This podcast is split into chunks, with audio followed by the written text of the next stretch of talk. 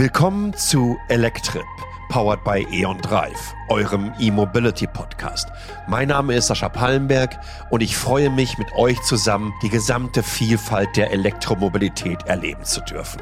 Los geht's! Also letztlich wird jeder E.ON-Kunde im Laufe des nächsten Jahrzehnts vom Consumer zum Prosumer. Hier sind andauernd Menschen drin auf dem Green Tech Festival, probieren es aus, sind fasziniert von dieser Lösung.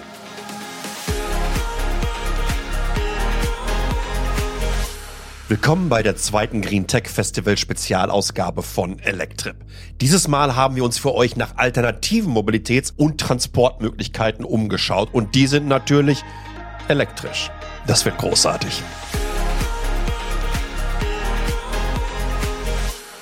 Guten Morgen, Matthias. Schön, dass du da bist. Hallo Sascha. Das ist Matthias Wiechert, Chief Commercial Officer bei der E.ON Drive GmbH. Und da tut sich ja eine ganze Menge. Für mich als Otto Normalverbraucher bzw. Verbraucherin, der Strom kommt aus der Steckdose, ich packe einfach mal ein Kabel da rein und mache mir relativ wenig Gedanken, was auch für Infrastrukturen dahinter Ja. dann genau in diesem Moment starten. Also wann ich irgendetwas aufladen möchte oder verbrauchen möchte, woher kommt das, welchen Strommix gibt es da.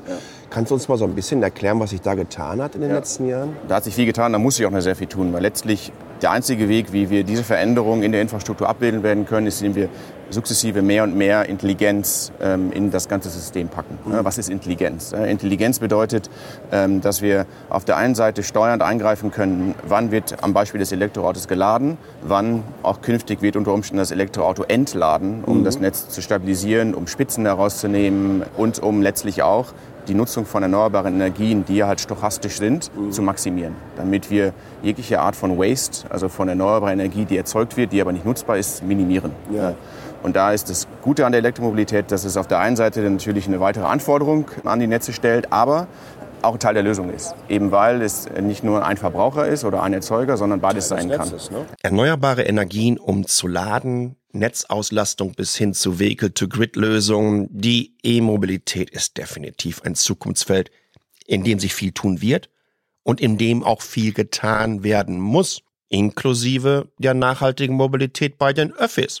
Und da hat äh, DB Regio ein wirklich spannendes Zugkonzept entwickelt.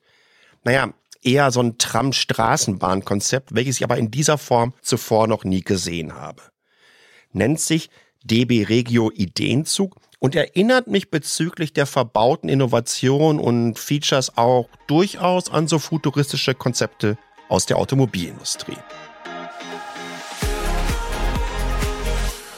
Da sind wir im Ideenzug. Michael, Ja. du hast dieses sensationelle Projekt mitbegleitet. Ganz genau. Erzähl mal, wie habt ihr da mit angefangen? Wie seid ihr überhaupt auf die Idee gekommen? Ja, wir haben uns vor drei Jahren, 2019, Gedanken darüber gemacht, wie kann denn eine S-Bahn der Zukunft aussehen, vom Innenraum gedacht. Welche Bedürfnisse hat unser Fahrgast, welche Bedürfnisse haben unsere Kunden? Wir haben uns überlegt, mit ganz vielen verschiedenen Ideen, was könnte denn gut ankommen? Und haben diese mit ganz, ganz vielen verschiedenen Industriepartnern umgesetzt und in dieses 1 zu 1 Mockup von der S-Bahn überführt. Man sieht, du hast gerade mehrfach gesagt, mit ganz vielen Ideen. Das sieht man hier in dem Zug. Das sind verschiedenste Elemente. Wir sind auch da mal durchgegangen, haben alles ausprobiert. Ähm, ihr habt im Grunde genommen, würde ich so sagen, ihr zeigt mal, was möglich ist. Ne? Und habt euch ausgetobt, so im positivsten Sinne. Wir, wir zeigen, was möglich ist. Wir haben in die Zukunft gedacht. Züge fahren 15 bis 30 Jahre ungefähr. Das heißt, wir müssen heute darüber nachdenken, wie so ein Zug in 30 Jahren bestenfalls noch aussehen soll. Deshalb haben wir ein sehr modulares Konzept, sodass wir auch flexibel reagieren können auf neue Trends, auf neue Anforderungen. Und wir versuchen einfach ein besseres Fahrgastgefühl, ein angenehmeres Fahrgastgefühl zu schaffen, um eben einen aktiven Beitrag auch zur Verkehrswende mit einem attraktiven Produkt zu schaffen. Und da gibt es spannende Elemente. Erst, Das Erste, was mir auffällt, ist das Raumgefühl. Du sagst auch Fahrgefühl, Fahrgastgefühl. Es ist alles sehr hell, es ist sehr freundlich. Genau. Ihr spielt hier mit Licht und mit vielen Displays auch. Das heißt also, Informationen bekomme ich im Kontext. Genau. Und ich Kommst, hab, ja? bekommst du jederzeit die richtige Information, wenn wir uns mal die Deckendisplays oder Deckengondeln an der Stelle angucken. Ich bekomme immer die Information, die ich zur richtigen Zeit brauche. Wenn ich einsteige, brauche ich andere Informationen, als wenn ich aussteige. Wenn ich aussteige, interessiert mich, wo halte ich am Bahnsteig, wo muss ich mich weiter orientieren. Wenn ich einsteige, will ich wissen, was sind die nächsten Halte. Und wir haben ganz, ganz viel mit Licht gemacht, du hast es richtig gesagt. Mit Licht kann ich ganz, ganz gute Stimmung erzeugen. Ein Ja. attraktives Gefühl im Fahrzeug und der Fahrgast soll sich wohlfühlen. Ich kann aber auch äh, vielleicht noch so einen Kleiner Schwenk. Ich Ja. kann mit Licht auch steuern. Okay. Ich kann es schaffen, wenn ich Licht richtig einsetze, dass Fahrgäste dorthin gehen, wo sie sich mit Licht wohlfühlen. Dort, wo es wärmere Licht ist, halten sich Fahrgäste lieber auf, als da, wo es vielleicht etwas kühler ist. Und so schaffe ich es, dass Fahrgäste eher im Raum stehen bleiben und weniger vielleicht in den Einstiegsbereichen. Okay. So könnt ihr das alles ein bisschen kontrollieren. Wir haben Anzeigen für die verschiedenen Auslastungszustände der Genau. Bereiche, was ich auch super spannend finde. Es gibt Stehbereiche, es gibt Sitzbereiche. Die sind auch jeweils immer flexibel umlauf, äh, umbaubar, basierend auf ja, der Menge an Passagieren, die ihr entsprechend So transportieren sieht's müsst. aus. Das ist der Kerngedanke des Projekts. Wir haben morgens und abends zur Rush Hour extrem viele Fahrgäste, die in unseren Zügen sind. Ja. Aber heute sind unsere Züge starr. Wir können mit dem Innenraum nicht darauf reagieren, wie viele Menschen sind eigentlich in meinem Zug. Und mit flexiblen Elementen haben wir es jetzt geschafft, dass wir zur Rush Hour eben ganz viel Kapazität anbieten, trotzdem noch Komfort beibehalten und tagsüber oder nachts, wenn wenig Fahrgäste unterwegs sind, da schaffe ich dann Sitzplätze. Da brauche ich Komfort. Da versteht der Fahrgast nicht, warum jetzt alles leergeräumt ist. Da brauche ich Sitzplätze und das können wir mit diesen zwei verschiedenen Modi hier sicherstellen. Zeitalter des Kontexts. Ich glaube, das beschreibt das ganz gut. ne? Du hast es gerade sehr diplomatisch gesagt, dass die anderen sehr starr sind. Ich glaube, das höchste der Gefühle ist dann mal in einem Bereich mal einen Sitz hochklappen zu Ganz können. genau. Hier kann jeder, können die Sitze hochgeklappt werden. Sie können eingedreht werden. Sie können es gibt Stehplätze, Ja. die völlig neu definiert sind mit so einem kleinen Sitz. Ich kann mich anlehnen, was, was wirklich praktisch ist. Ich bin großer Fan von einfachen Lösungen. Es muss sich nicht immer alles drehen und flexibel sein. Das ist toll, das ist sehr zukunftsorientiert schon gedacht. Aber einfache Lösungen wie einen Klappsitz, der einfach ein angestrebtes Sitzpolster hat, wo ich auch mal 10 Minuten, 15 Minuten recht bequem stehen kann und trotzdem keinen Komfortverlust habe, das sind die einfachen Lösungen. Und du hast es eben angesprochen, Material, Farben, Licht, einfach eine angenehmere Stimmung im Zug zu schaffen. Das sind einfache Mittel, die wir auch theoretisch heute schon umsetzen können.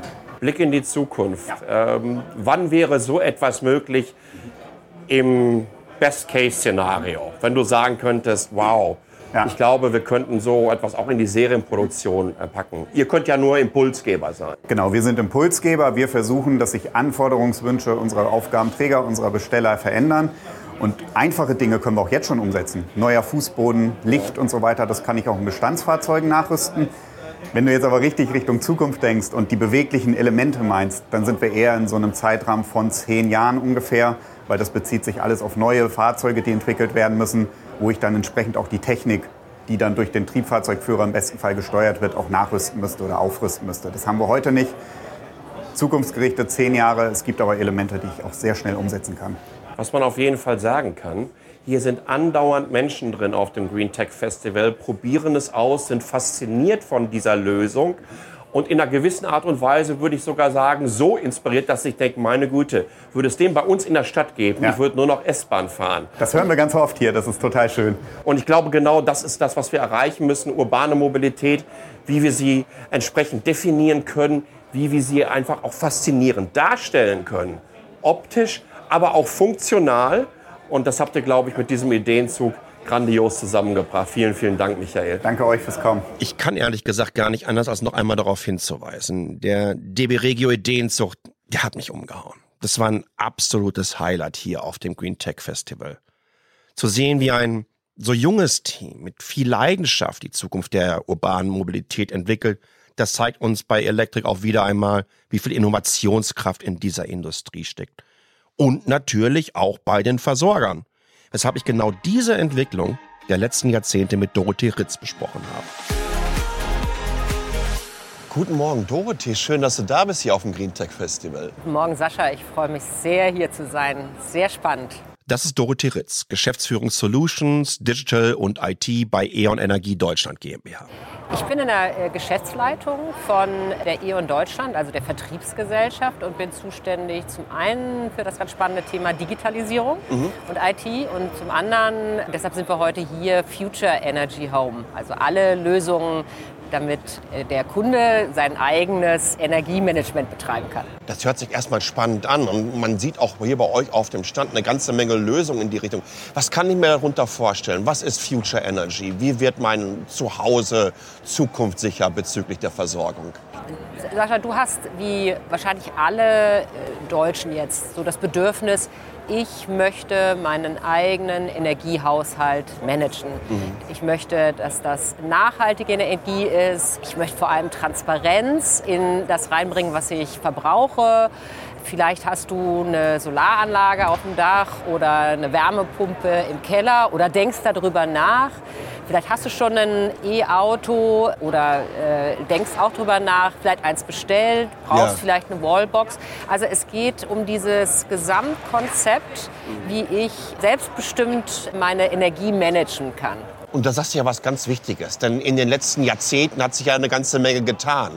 Äh, wenn wir mal die Uhr 20 Jahre zurückdrehen würden, da habe ich ja als Kunde oder als Verbraucherin relativ wenig Optionen gehabt. Und nun heißt aber, es gibt Wallboxen, ich habe die Elektromobilität, ich kann mir verschiedene Tarife, du sprichst von der Wärmepumpe und diesen Solaranlagen auf dem Dach. Jetzt kommt auf einmal eine ganze Menge zusammen. Das bedeutet natürlich auch für die Verbraucherin, kann das auch mal ein bisschen komplizierter werden, aber da helft ihr denen ja bei. Genau, die, also der Ansatz muss sein, so einfach wie möglich zu machen. Wenn du bist wie ich, dann äh, kam der Strom aus der Steckdose. Da hat man Genau. sich nicht so viel Ja, Gedanken drüber ja, gemacht, ja. der war einfach da. Selbst seine Energie zu managen ist sehr viel äh, komplizierter, vor allem weil wir ja noch nicht so ganz viele Smart Meter in Deutschland haben. Das heißt, äh, zum einen bieten wir eine Lösung, die heißt E.ON Smart Control.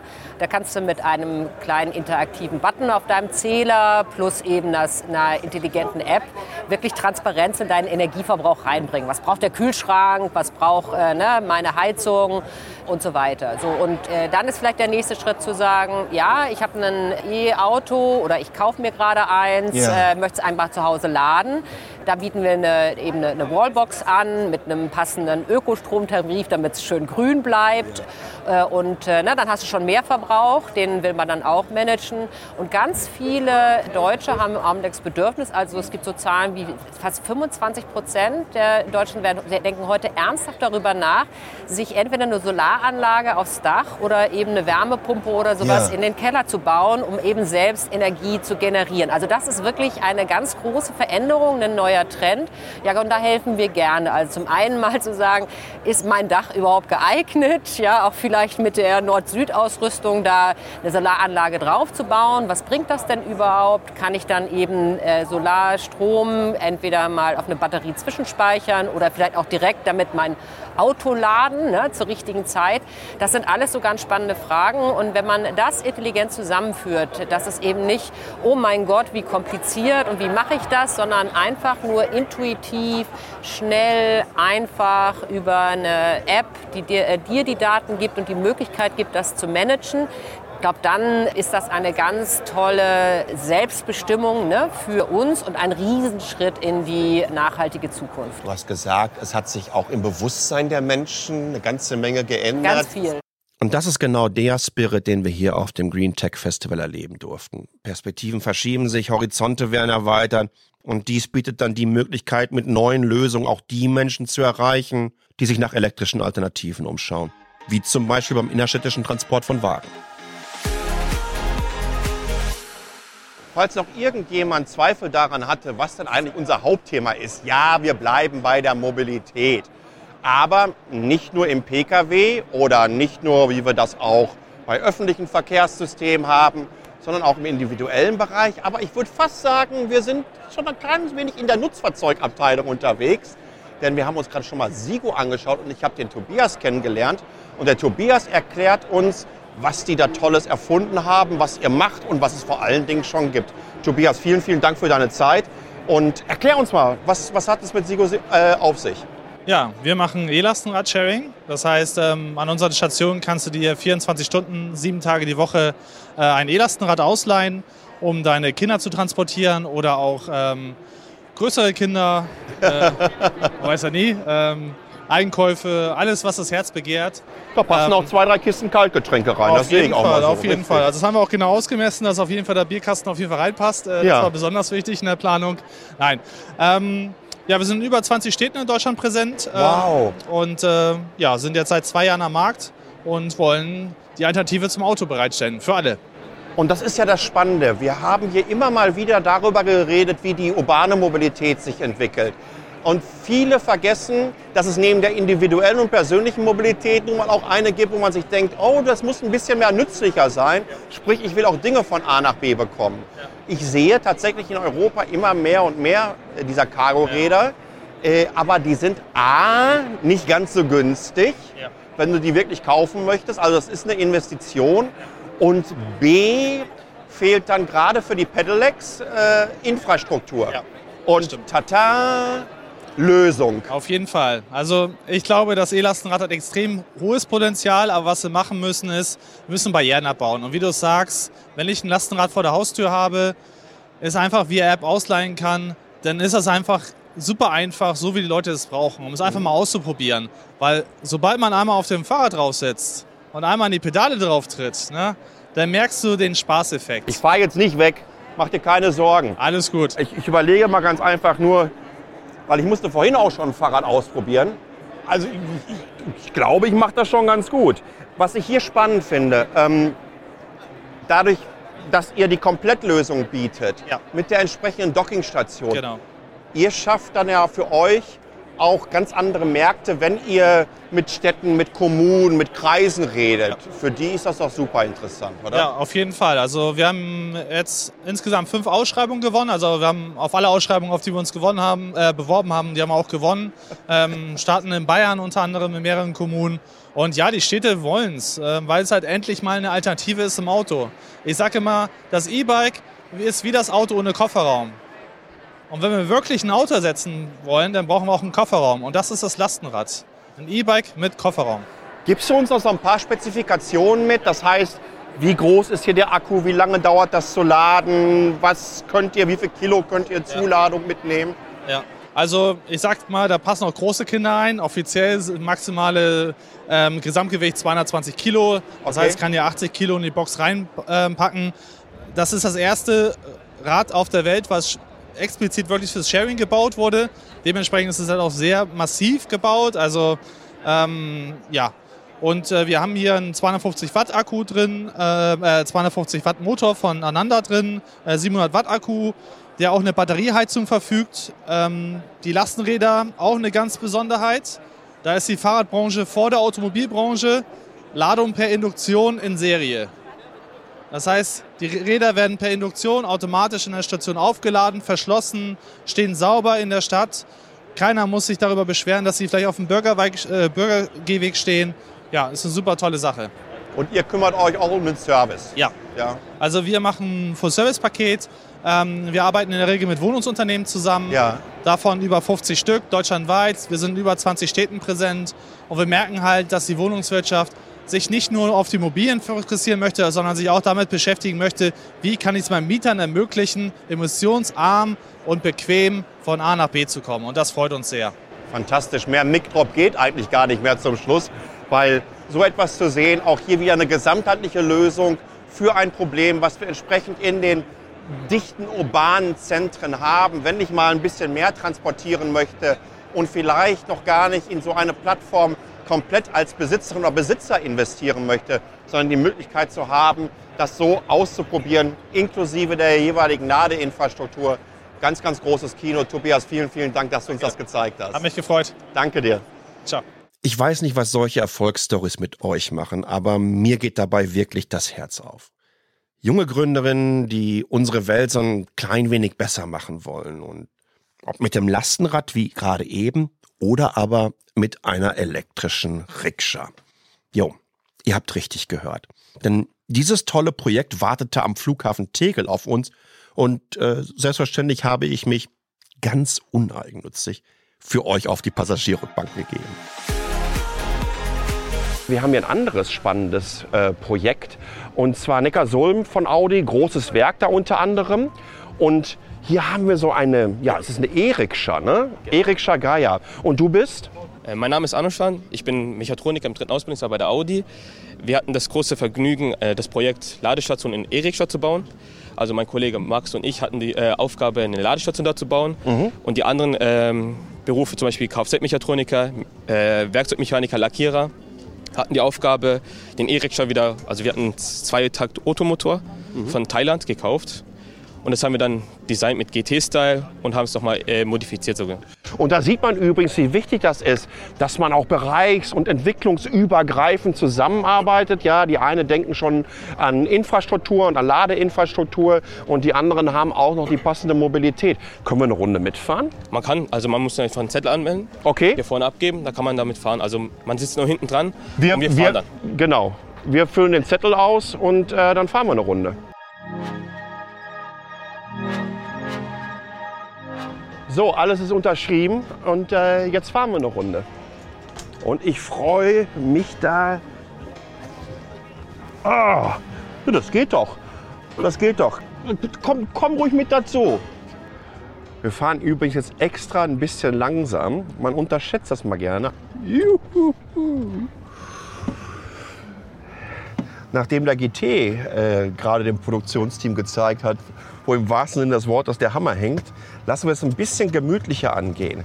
Insbesondere in Süd- und Südostasien, ne, nicht nur in Indien, aber auch Thailand und so, Sri Lanka, solche Rikschas und Tuk-Tuks sind eigentlich eins der beliebtesten Transportmittel, neben übrigens Scooter, wo ich wohne in Taiwan, wir haben 23 Millionen Einwohner, 21 Millionen Scooter. Und genau diese Form der Mobilität zu elektrifizieren, das hat so einen riesigen Impact, denn wir reden zum Teil über Zweitakter-Motoren. In Taiwan haben wir vor allen Dingen Viertakter noch, aber letztendlich sind die ja nicht emissionsfrei. So ein Projekt zu sehen und vor allem das auch über Azubis, junge Leute, die im K-Mechatronik-Bereich unterwegs sind, das zeigt mir nicht nur, dass sie wirklich out of the box denken und begreifen, wie Mobilität in anderen Teilen der Erde auch völlig anders definiert wird, sondern es zeigt, wie gesamtheitlich man das denkt. Ja, wir haben es ja schon gerade gesehen, da ist ja auch noch die Ladeinfrastruktur dabei. Äh, aber das genau so anzusetzen und Leuten ja fast so ein kleines Forschungsprojekt zu geben, ich finde sensationell. Und dann kann ja auch ein bisschen Gas geben. Ist doch fantastisch. Vor allen Dingen jetzt auch mit dem Wind, weil es ist ja nicht gerade kalt in Berlin hier in Tegel. Der Asphalt, der heizt natürlich auch noch entsprechend voll, äh, beziehungsweise auf. Und wie ich schon gerade sagte, überleg mal, äh, wie das Klima in diesen Märkten ist, die ich angesprochen habe. Das ist ja alles schön offen und ich finde es wirklich fantastisch. Was ein tolles Projekt. Futuristischer Ideenzug, Lasten-E-Bike-Sharing inklusive passender Ladestation und eine E-Rikscha. Die gesamtheitliche Elektrifizierung wird unsere Lebensräume, nicht nur in den Städten, komplett neu gestalten. Klimaneutral, effizient und so wunderbar leise. Aber wohin geht die Reise bei der Digitalisierung unserer Netze? Also letztlich wird jeder E.ON-Kunde im Laufe des nächsten Jahrzehnts vom Consumer zum Prosumer. Das Okay. heißt, äh, jeder wird ähm, aktiv oder auch passiv. Das ist noch einmal Matthias Wiecher. Wir werden natürlich Technologien zur Verfügung stellen, sodass da jetzt nicht jeder zu einem Geek werden muss, der sich ständig mit irgendwelchen äh, Ladekurven beschäftigt. Ja, aber letztlich wird jedes Device, das mit dem Netz verbunden ist, in irgendeiner Form intelligent auch mit dem Netz kommunizieren und arbeiten müssen, um die Infrastruktur stabil zu halten, um Versorgungssicherheit sicherzustellen, aber letztlich auch, um das, was wir an erneuerbaren Energien äh, erzeugen können, zu maximieren und da jegliche Art von Waste reduzieren. Genau, das ist, glaube ich, das beste Stichwort. Oder eigentlich kann man da nicht besser rauskommen aus der Geschichte, um wirklich zuzusehen, dass die Energie und die Effizienz selbiger A beim Verbraucher ankommt, B effizient im Netz ist und dass möglichst wenig davon verloren geht. Ja. Und da hilft ihr ganz einfach mit entsprechend intelligenten Lösungen. Ja. Matthias, vielen, vielen Sascha, Dank, dass du da dir. warst. Hat mich sehr gefreut. Same hier. Vielen Dank.